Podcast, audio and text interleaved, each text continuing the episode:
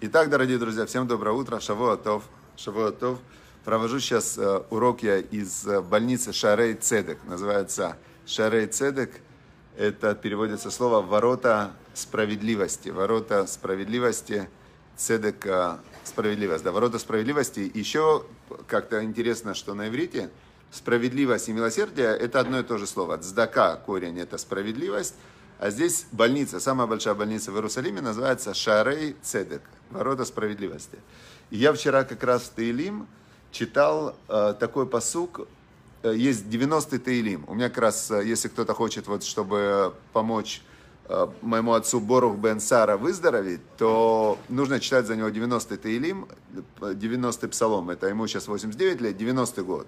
И, в принципе, если вы хотите за какого-то человека у Всевышнего просить, и у вас своих слов не хватает, вы хотите ко Всевышнему прийти с, прямо с э, правильным, хорошим, таким вот прямо подготовленной речью, то можно использовать речи царя Давида. Царь Давид написал 150 псалмов, Таилим, и значит, э, когда вы молите за какого-то человека, за любого, то читается псалом, который, год, в котором он живет. Например, если сейчас человеку 12 лет, и вы хотите за него помолиться, то нужно читать 13 псалом. Если ему уже исполнилось 20 лет, вы читаете 21. Если вот моему отцу 89 лет, за него надо читать 90 псалом. И 90-й псалом – это псалом, который мы обычно читаем по субботам. И там есть э, такие слова, э, значит, что Всевышний доводит людей до отчаяния для того, чтобы они вернулись ко Всевышнему. То есть Всевышний, он вынужден это делать, чтобы привести людей к ситуации, когда человек уже он не может ни на кого положиться, и он тогда говорит, Господи, я тебя прошу, помоги мне, я буду хорошим, я исправлюсь. И в этот момент, бах, ему Всевышний говорит, здравствуй.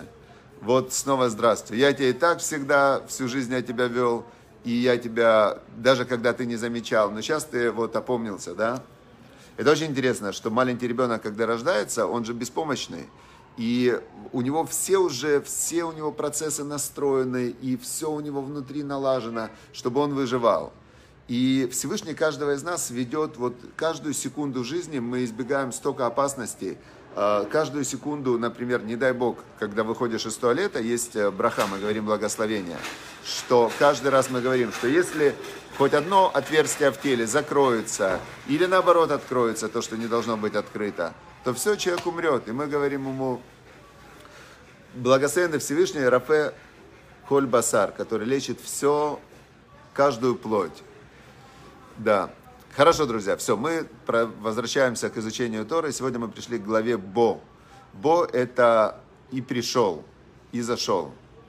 Значит, интересно, что как Тора, она нам помогает э, даже вот в таких маленьких деталях. Например, сейчас последние две главы рассказывают о, о, десяти, за, о десяти казнях.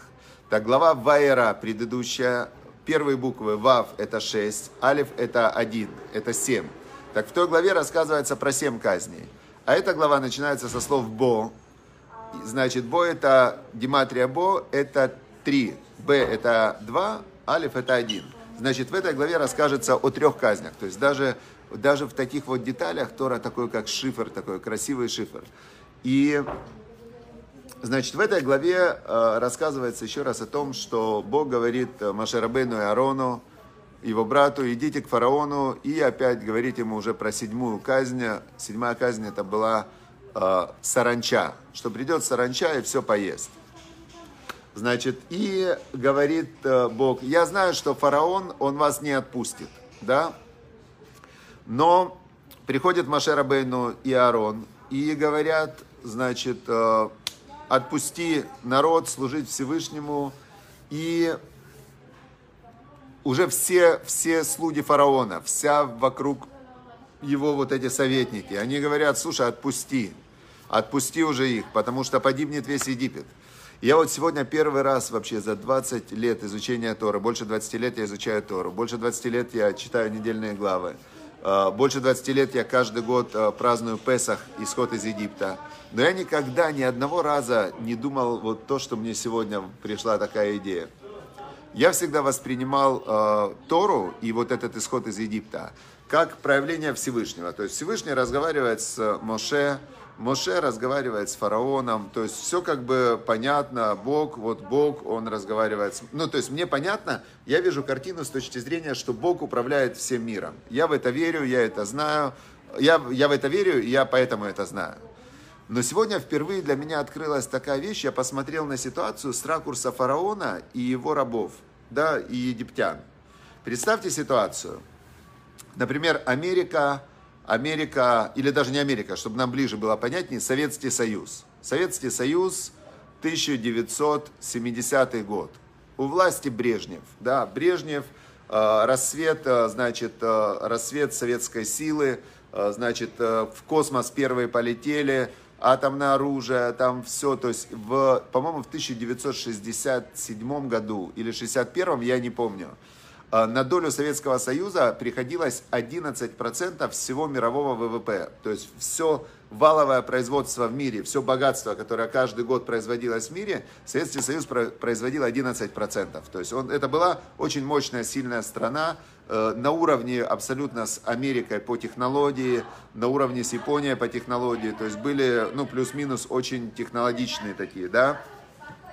И в это время как раз рассвет силы Советского Союза приходит, допустим, к Брежневу, вдруг приходит какой-нибудь, э, какой-нибудь приходит, э, нет, это не, не похоже на Советский Союз. Это давайте лучше на Америку, но до того, как, э, до того, как отпустили черных из рабства.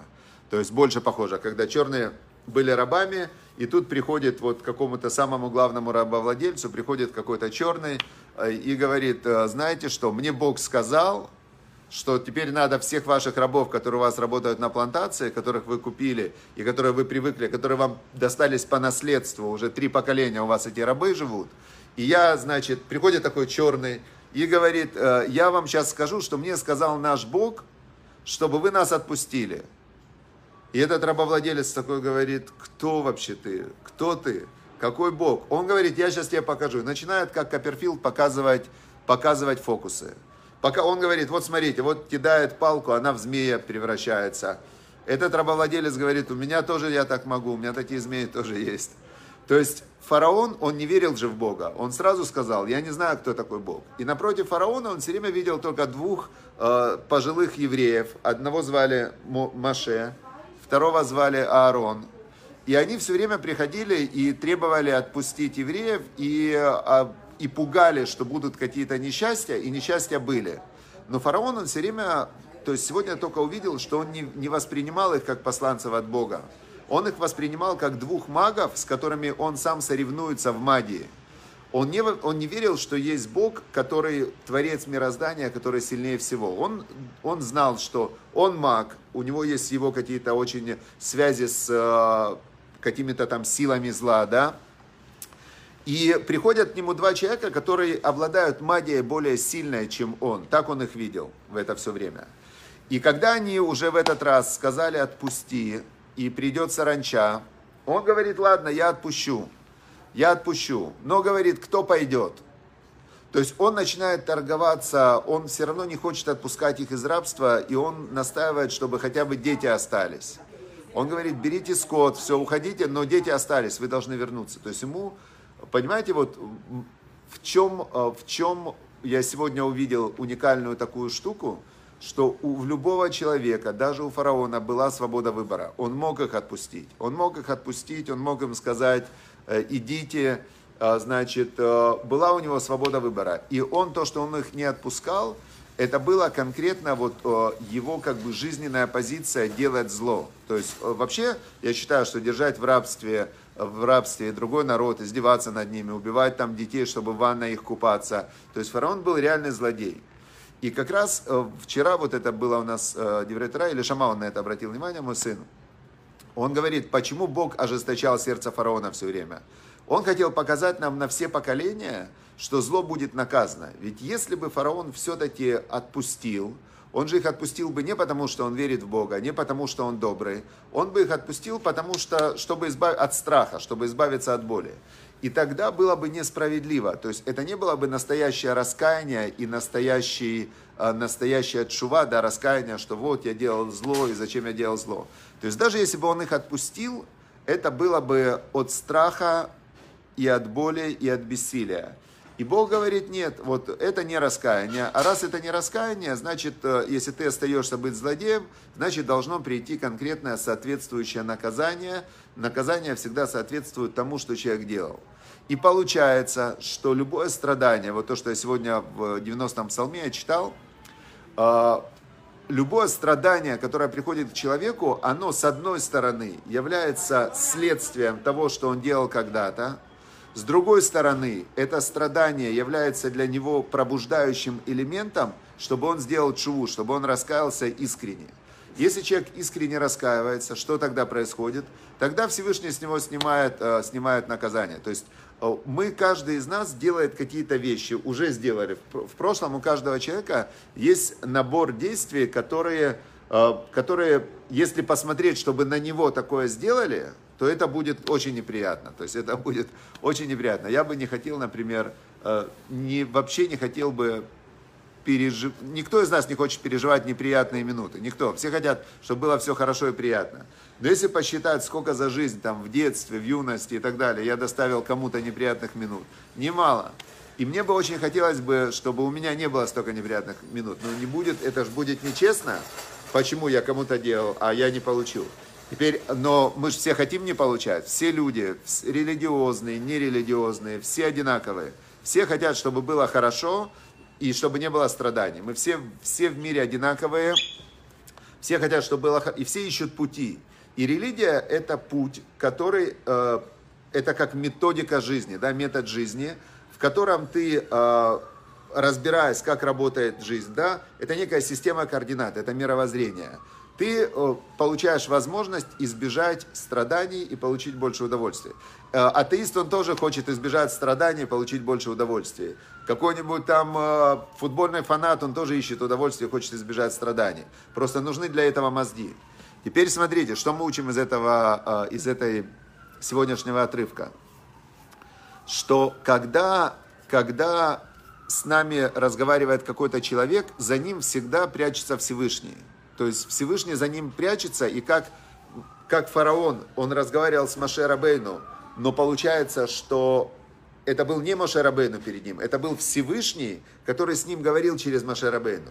И точно так же Маше Рабейну, когда говорит с фараоном, то за фараоном тоже прячется Всевышний, который э, ждет, например, что фараон может сделать раскаяние, но Всевышний-то он знает сердца, он знает сердца, он видит, что фараон не раскаялся, и тогда Всевышний ужесточает сердце фараона, и фараон говорит, не отпущу. Для того, чтобы Всевышний в конце дал ему честное наказание, чтобы мы выучили, и сегодня каждому из нас, то, что я говорю, например, сейчас вам, это каждому из нас обращается Всевышний. Надо только услышать этот голос, этот э, месседж такой, да, прямой конкретный месседж. И спокойненько сесть и подумать. Э, очень важно искренне раскаяться, искренне отпустить все, все в прошлом, то, что мы делали, раскаяться. И если, если, например, вот тут есть еще одна вещь такая интересная, что если, например, люди на нас обижаются, да, то есть фараон-то, он делал зло всему еврейскому народу, а как быть с родителями тех детей, которых он убивал?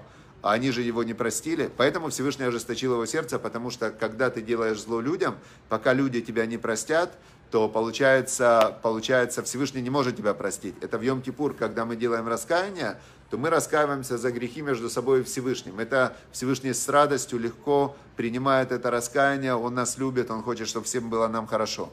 Но люди-то, они, пока они в душе носят это страдание, то Всевышний не может вот так просто отпустить, понимаете? Очень это интересный момент такой.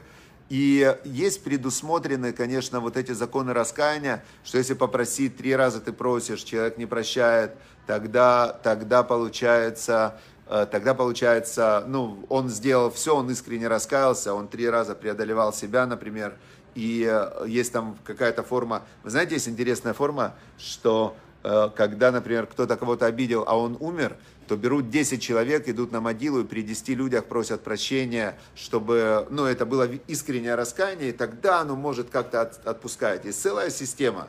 Мы все завязаны друг на друга, и Всевышний так сделал, что, что вообще лучше вот после всего этого, конечно, лучше ни с кем не общаться, я вам скажу. Потому что, потому что когда ты начинаешь с ним общаться, это, это шутка, но был такой великий мудрец Саба Миновардак. И когда он в какой-то момент, он, он очень хотел быть чистым перед Всевышним. И когда он в какой-то момент понял, что он не может, общаясь с людьми, быть чистым перед Всевышним, постоянно что-то не сделаешь, люди обижаются. Он заперся в доме, и около двух лет он сидел в доме закрытый. Он говорит, я не могу, то есть я хочу быть чистым перед Всевышним, но я знаю, что когда общаюсь с людьми, я обязательно что-то нарушаю. Все, и он спрятался в доме. Ему говорят, смотри, о заповеди, а как Йом-Кипура, как вот эти все там, он говорит, смотрите, Всевышний меня прощает. Со Всевышним я знаю, что у меня с ним прекрасные отношения. А люди, говорит, я не уверен. Поэтому я буду сидеть в доме, все. Потом, значит, э, его уговорил, как я слышал, Саба Микельм, его учитель, к нему пришел и говорит, смотри, тебя очень люди волнуют же. Он говорит, да, меня люди волнуют. Написано Сур Мира, отодвинься от зла и потом делай добро. Так если я делаю с людьми зло, так как же я буду делать добро? А, а он ему говорит, смотри, а на тебе ответственность э, людям нести Тору, их возвращать к Торе. На тебе, у тебя такие, Всевышний дал тебе такую силу, и ты должен их возвращать к Торе. А, а ты, получается, здесь сидишь, ты прячешься, так это ты тоже делаешь проблему. Тебя потом спросят за каждого человека, которого ты мог вернуть к Торе, и что ты ответишь? Так Саба Миновардак вышел после этого из э, вот этого заточения добровольного, и он открыл, это были э, там годы революции, он открыл 200 ешив в годы революции. Две тысячи человек учились в Ешивах, то есть он обладал такой силой влияния, что две тысячи человек, там революция, там воюют, они сидят, учат Тору. То есть он был вне реальности, и он, э, значит, э, он как бы, ну он очень много делал для людей, в итоге он умер в Киеве в 1920 году. Он ходил в тифозных госпиталях, вообще не смотрел тиф, не тиф, ему было больше 70 лет. Он спасал людей, там э, проведывал больных, все. И в итоге он умер и был похоронен в Киеве. Но это очень интересная вещь. Потом был в 60-е годы, в 60-е годы на месте, где было еврейское кладбище, где он был похоронен, строили стадион. И в это время можно сказать, случайно, но это вообще было не случайно. Равин по имени, звали его Тац, э, Пинхас Тац. Он оказался каким-то образом в это время в Киеве. И он узнал, нашелся один из старых учеников, которые, которых когда-то э, Саба Миновардак спас в Киеве и вернул к Богу. И он, старенький дедушка, сидел в синагоге. И они встретились. И этот его спрашивает Равпин Хастац, а ты помнишь, где могила э, Саба Миновардак? Тот говорит, э, ну если приду на кладбище, думаю, найду. И они заходят на кладбище. Он находит могилу Сабамина, этого дедушки из Навардака. 60 э, какой-то, первый или 65 год. Ну вот как раз расцвет коммунизма.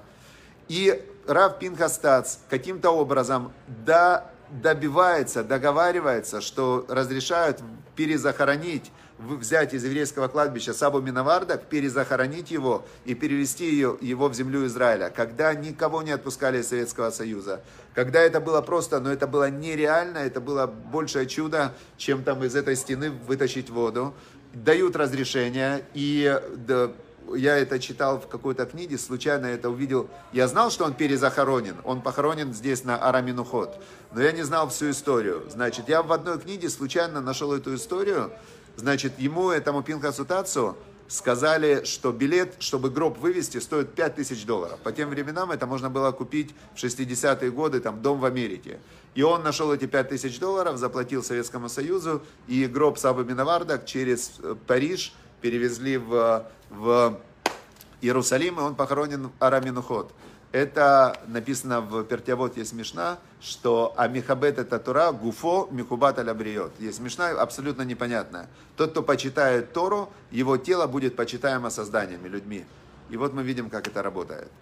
Все. Удачи, успехов э, и всего самого хорошего, чтобы было у всех, кто учит Тору, кто любит Тору, кто поддерживает Тору, у всех э, людей, которые добрые, хорошие, ищут путь к Богу, чтобы вы понимали, как оно, как оно все работает, чтобы мы понимали, как все работает, и прошли жизненный путь, чтобы было минимум страданий, максимум удовольствия и максимум баллов для следующего этапа в жизни, для духовного мира. Все, всем удачи, успехов, хорошей недели.